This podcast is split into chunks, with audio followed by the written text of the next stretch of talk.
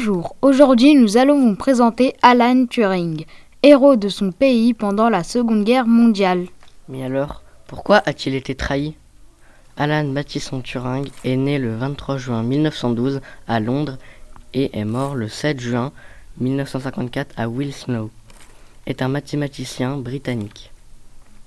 Pendant la Deuxième Guerre mondiale, il a réussi à décrypter les messages envoyés par la machine Enigma est une machine allemande, dite inviolable, qui sert à envoyer des messages codés aux soldats allemands. Grâce à ce décryptage, il réussit à faire durer la guerre deux ans de moins, ce qui a fait éviter des milliers de morts.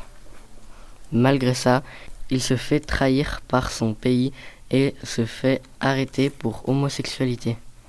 En 1952, il choisit la castration chimique pour ne pas subir la prison. Le 8 juin 1954, sa domestique le retrouve mort sur son lit, à côté sur la table de nuit, une pomme croquée imbibée de cyanure. L'autopsie conclut à un suicide, mais toutefois certains pensent que c'est un empoisonnement ou même une mort accidentelle. D'après vous, est-ce un suicide ou bien un meurtre par empoisonnement?